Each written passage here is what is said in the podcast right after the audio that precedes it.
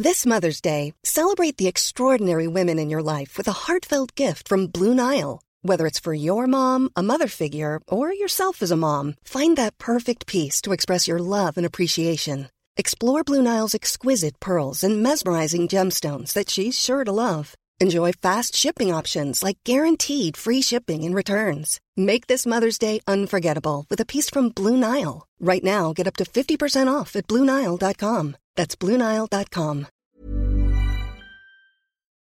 Escuchas. Escuchas un podcast de Dixo. Escuchas Fuera de la caja con Macario Esquetino. por Dixo, Dixo. la productora de podcast más importante en habla hispana. Bienvenidos, esto es Fuera de la Caja. Yo soy Macario Esquetino, le agradezco mucho que me acompañe otra vez aquí en este podcast. Esta es la emisión número 45 y por lo tanto nos toca hablar de la coyuntura. Coyuntura que pues sigue siendo más o menos igual que en las últimas ocasiones en que hemos hablado.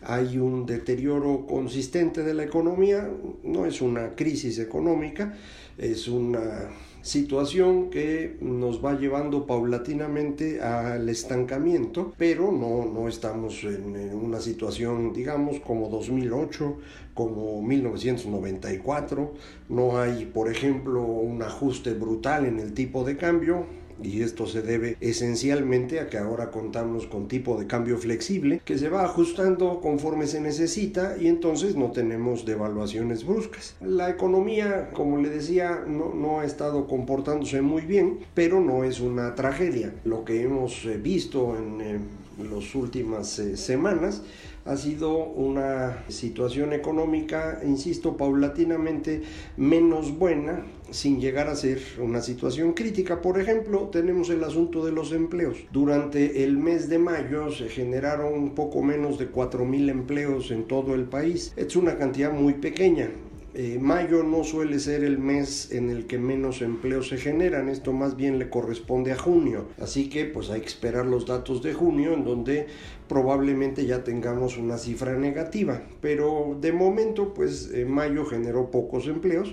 Si vemos la generación total de empleos durante la actual administración, es decir, desde el primero de diciembre que tomó posesión el presidente López Obrador hasta el cierre de mayo, lo que tenemos es una pérdida de 75 mil empleos. Esto es una cantidad eh, pues nada atractiva, incluso comparando con otros inicios de sexenio, cuando Felipe Calderón tomó posesión y cuando lo hizo el señor Peña Nieto, la actividad económica no era excepcional. Sin embargo, en ninguno de los dos casos tuvimos una contracción de empleos durante esos primeros seis meses. En esta ocasión sí lo hay. El presidente López Obrador intentó minimizar esta pérdida de empleos argumentando que pues en realidad eh, se han generado espacios porque en ese mismo lapso más de 480 mil jóvenes se sumaron al programa Jóvenes Construyendo el Futuro y él insiste pues dado que estas eh, jóvenes están recibiendo un seguro en el IMSS pues habría que también considerarlos como empleo formal del Instituto Mexicano del Seguro Social. Se equivoca no es así esto no es correcto. Los trabajadores que están anotados en el Seguro Social son aquellos que están pagando mensualmente sus cotizaciones, una parte lo paga el trabajador, otra parte la paga el empleador y una tercera parte es aportada por el gobierno federal. En el caso de jóvenes construyendo el futuro, se trata de becas que reciben un seguro del tipo del seguro facultativo del Seguro Social, es decir, como el que uno contrataría de manera voluntaria, no es entonces un trabajador empleado, es otra cosa distinta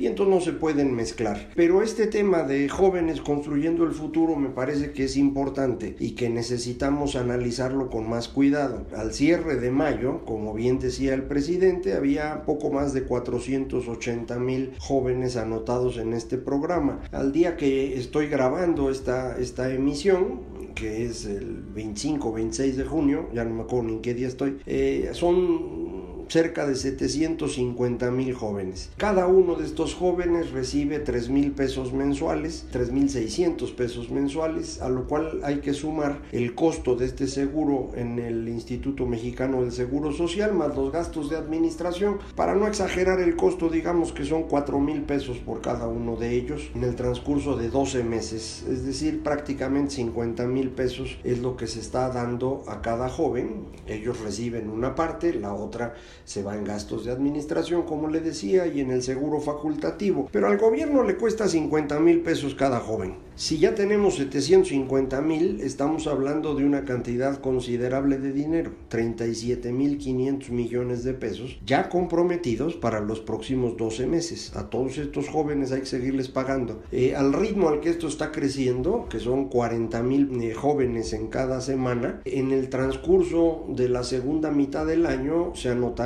poco más de un millón de jóvenes adicionales. El límite al que este eh, programa puede llegar es 2.3 millones de jóvenes que al costarnos cada uno de ellos 50 mil pesos implica un gasto de gobierno de poco más de 110 mil millones de pesos al año. Es una cantidad brutal para que usted pueda comparar la Secretaría de Desarrollo Social en 2018 no llegó a 110 mil millones de pesos de presupuesto total. La Secretaría de Salud apenas superó por un poquito estos 110 mil millones de pesos. Es decir, lo que estamos colocando en este programa de los jóvenes es el equivalente a unas, eh, una secretaría de las grandes, no una secretaría pequeña, una secretaría grande en un programa en el cual no tenemos ninguna planeación, no hay mecanismos de evaluación, de control, de administración, de manera que estos jóvenes van a estar eh, como aprendices durante 12 meses en alguna de las casi 140 mil empresas que les está dando espacio, empresas instituciones públicas y también ONGs. Eh, pero en cualquier caso ahí van a estar 12 meses. Como no hay planeación ni hay un mecanismo de vinculación real, pues estos jóvenes pueden estarse rascando la panza, pueden estar estorbando, eh, algunos pueden estar espiando para competidores de las empresas o para cosas peores. Pero yo pienso la mayoría no va a estar haciendo nada, porque no es nada sencillo para una empresa recibir un aprendiz y darle eh, espacios en los cuales se pueda desarrollar. Si, si esto fuera algo sencillo, nuestras empresas tendrían ya mecanismos de vinculación con las instituciones de educación superior muy desarrollados y no los tienen. Cuando un joven termina de estudiar en alguna universidad o un tecnológico y llega a una empresa, eh, siempre cuesta trabajo acomodarlos. Eh, hay exámenes de admisión en algunos lados, entrevistas, y luego hay que ponérselos a alguien para que los vaya poco a poco pastoreando y los vaya acomodando en algo en donde pues empiecen a ser útiles y empiecen a aprender los problemas de la vida real, que indudablemente son distintos a lo que uno ve en la educación superior. De manera pues que esta idea de tener ahí a todos estos jóvenes no creo que sea muy brillante. Construir un programa de este tipo es difícil. Existen en varias partes del mundo programas de aprendices que a través de esta vinculación entre empresa y universidad o instituto tecnológico o educación superior, lo que logra es que efectivamente el joven sea mucho más eficiente su incorporación al trabajo, corrija las cosas que no aprendió en la educación superior, aplique las que sí, sí pudo aprender y vaya avanzando rápidamente. Pero estos programas no son simples, insisto, requieren planeación y va uno haciendo pues programas piloto en donde uno va perfeccionando las cosas. Se tarda uno un par de años en ir acomodando las cosas para después extender el programa. Aquí no, en 45 días después de que tomó posesión el presidente López Obrador, arrancaron el programa. Y en 24 semanas ya colocaron 750 mil jóvenes que están, insisto, en más de 100, en cerca de 140 mil empresas. Esto es imposible que esté funcionando, es imposible, no hay manera. Mucha gente que tiene fe en el gobierno pues le busca para explicar que ellos son honestos y se portan bien y, son buenas personas. Pues no, no parta usted de esas ideas porque son inadecuadas para entender la política. Póngale un poco de sentido común. Explíqueme cómo le hace uno para estar colocando 40 mil jóvenes por semana sabiendo qué hacen, qué están aprendiendo, si están yendo a trabajar o no. 40 mil jóvenes a la semana. Esto es imposible. En, el programa que se estuvo intentando de educación dual, siguiendo la lógica alemana en México, en un programa conjunto entre educación pública y la Coparmex, nunca lograron llegar ni a 10 mil jóvenes. Ahora estamos colocando 40 mil por semana. Es imposible que funcione, pero no solo es imposible, estamos tirando una cantidad de dinero brutal ahí. Para poder pagar estos 110 mil millones de pesos que tienen presupuestados, no para este año, pero para el próximo sí, eh, hemos tenido que recortar todos los programas sociales que sí funcionaban. Prospera, que antes se llamó Oportunidades y antes se llamó Progresa, que es eh, el primer programa de flujos de efectivo condicionados en el mundo, el más evaluado, muy exitoso a nivel internacional, lo, lo destruyeron ya. El seguro popular prácticamente lo están destruyendo. El programa de apoyo a adultos mayores lo modificaron para dar menos, pero cada dos meses. Eh, cerraron las eh, guarderías, los centros de atención infantil y todo eso para mover los recursos a este programa. En donde, insisto, no vamos a lograr absolutamente nada más allá de entregar 50 mil pesos a cada joven. Parece que además de estar yendo a trabajar ahí, tienen unas semanas de adoctrinamiento, eso es lo que había estado pues promoviendo el señor Epigmenio Ibarra. Él se promovía como el principal profesor en, esta, en este proceso de adoctrinamiento y me imagino que será para que los jóvenes no olviden nunca que estos 40 mil pesos que recibirán en el mes o 50 mil pesos de costo para el gobierno, pues se lo deben a López Obrador y, y tienen que votar por él en próximas ocasiones. Es decir, es un programa electoral 100%. No sé si les va a funcionar o no. Lo que sí sé es que ya destruyeron toda la política social y va a ser muy difícil recuperar lo que ya destruyeron eh, sin que a cambio tengamos nada que pueda garantizar un mejor comportamiento económico en el futuro. Los jóvenes no van a ser más eficientes, no van a ser más productivos, buena parte de ellos muy probablemente ni siquiera consiga empleo después de este año de, beca. Entonces, eh, pues es una, una, medida muy, muy extraña. Entonces, cuando el presidente dice, pues es que ahí estoy generando empleos, el señor miente, no está generando empleos, está regalando dinero. Dinero que le está quitando, vaya sorpresa, a los más pobres de México. Eh, porque este dinero no sale de otro lugar que no sea la reducción del seguro popular, del programa Prospera, del programa de adultos mayores, de las guarderías infantiles. De ahí está saliendo el dinero que está repartiendo a estos jóvenes. Entonces, eh, en contra del eslogan que utilizó el señor López Obrador por décadas, su preocupación no son primero los pobres, su preocupación son primero los votos y lo que cuesten esos votos le tiene sin cuidado.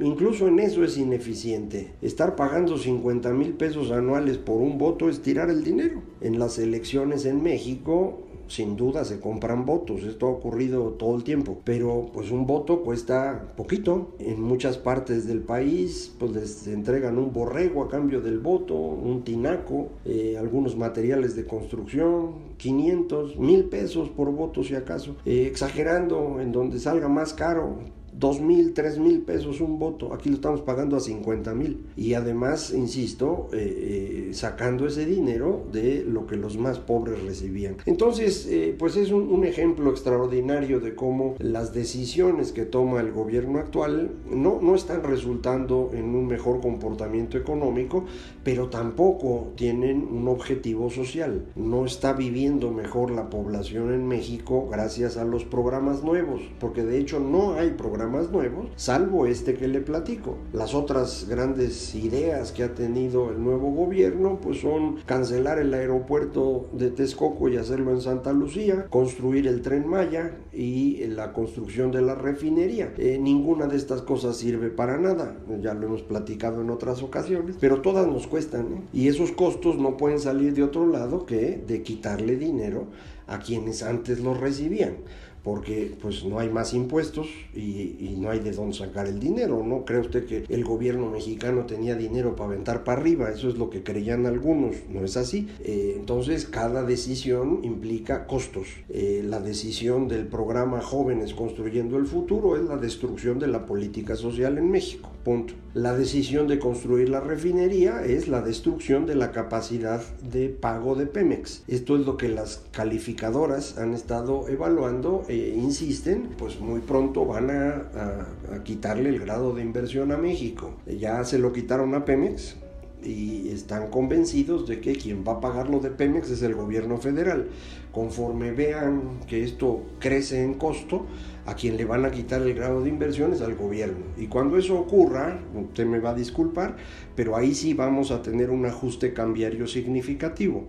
Eh, buena parte de las razones por las cuales el tipo de cambio no se mueve, es decir, el dólar se mantiene ahí en los 19 pesos más o menos, es debido a que eh, tenemos una tasa de interés en México muy atractiva para alguien que tiene su dinero fuera de nuestro país. Entonces dicen, vamos a México porque ahí nos pagan 8%, mientras que en Estados Unidos a duras penas pagan 2. Entonces, bueno, esos 6 puntos de diferencia pues es bastante. Y están seguros que en México no va a pasar nada grave porque las calificadoras dicen México va a pagar. Si las calificadoras cambian de opinión y nos quitan el grado de inversión, un, grupo muy grande de inversionistas ya no podrá venir a México. Legalmente tienen impedido comprar papeles que no tengan como calificación el grado de inversión. Entonces, en el momento que quiten el grado de inversión, pues este gran grupo de inversionistas tendrá que irse a otro lugar, mm, a Chile, por ejemplo. Brasil tampoco tiene grado de inversión, así que tampoco se pueden ir para allá, pero a Chile o a algún otro lado. Y esto lo que va a significar es un flujo muy grande de personas comprando dólares que por lo tanto subirán de precio. Y ese es el ajuste cambiario al que me refería hace ratito. Afortunadamente esto no ha ocurrido, pero no hay ninguna garantía de que esto no vaya a ocurrir en los próximos 12 meses. Todo depende, vuelvo a insistir, de cómo evalúen la circunstancia de petróleos mexicanos. Al día de hoy no hay cambio, Petróleos Mexicanos produce cada mes menos petróleo que el mes anterior y eh, quieren hacer una refinería que no tiene ningún sentido.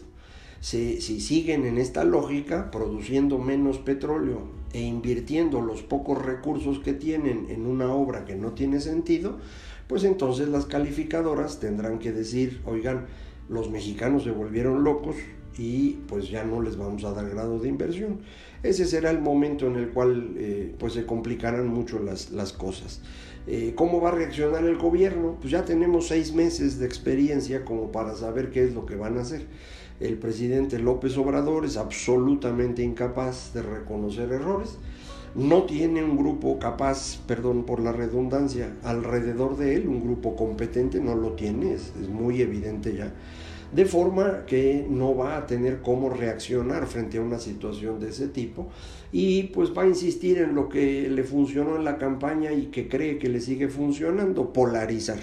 Es decir, culpar de los problemas al viejo gobierno que estuvo antes que él y le dejó un tiradero, a los grupos mafiosos que están en su contra, en los medios de comunicación, en los columnistas, en los empresarios, en todos estos a los que les pone diferentes epítetos conforme se le van ocurriendo, eh, y con eso querrá resolver el problema, pero, pero no se va a resolver. Entonces, eh, pues este es el panorama en el que estamos. Yo, eh, como se lo he dicho desde hace tiempo, me da mucha tristeza tener que comentárselo así, pero ese es mi trabajo, decirle lo que está ocurriendo. Eh, y usted ya decidirá cuál es la mejor decisión en, su caso particular.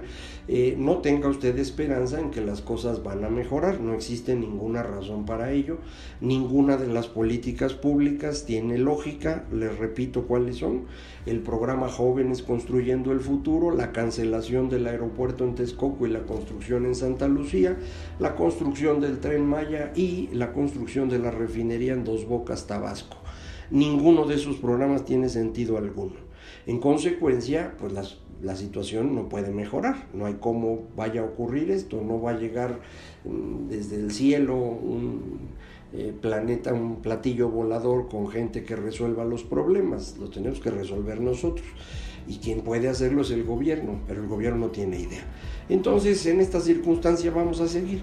Eh, yo le voy a mantener informado en las próximas semanas conforme esto avance, eh, pero, insisto, no tenga usted mucha esperanza en que la economía mejore, pero recuerde, no estamos en crisis, es una situación de estancamiento económico hasta hoy.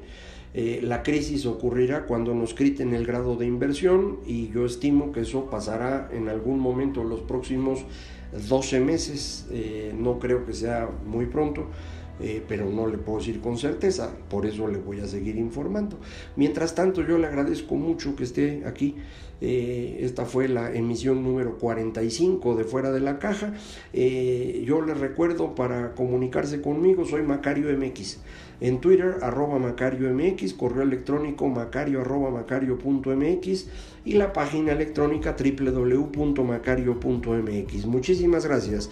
Esto fue Fuera de la Caja. Dixo presentó Fuera de la Caja con Macario Esquetino. Even on a budget, quality is non-negotiable. That's why Quince is the place to score high-end essentials at 50 to 80% less than similar brands. Get your hands on buttery soft cashmere sweaters from just 60 bucks, Italian leather jackets, and so much more. And the best part about Quince, they exclusively partner with factories committed to safe, ethical, and responsible manufacturing. Elevate your style without the elevated price tag with Quince. Go to quince.com slash upgrade for free shipping and 365-day returns.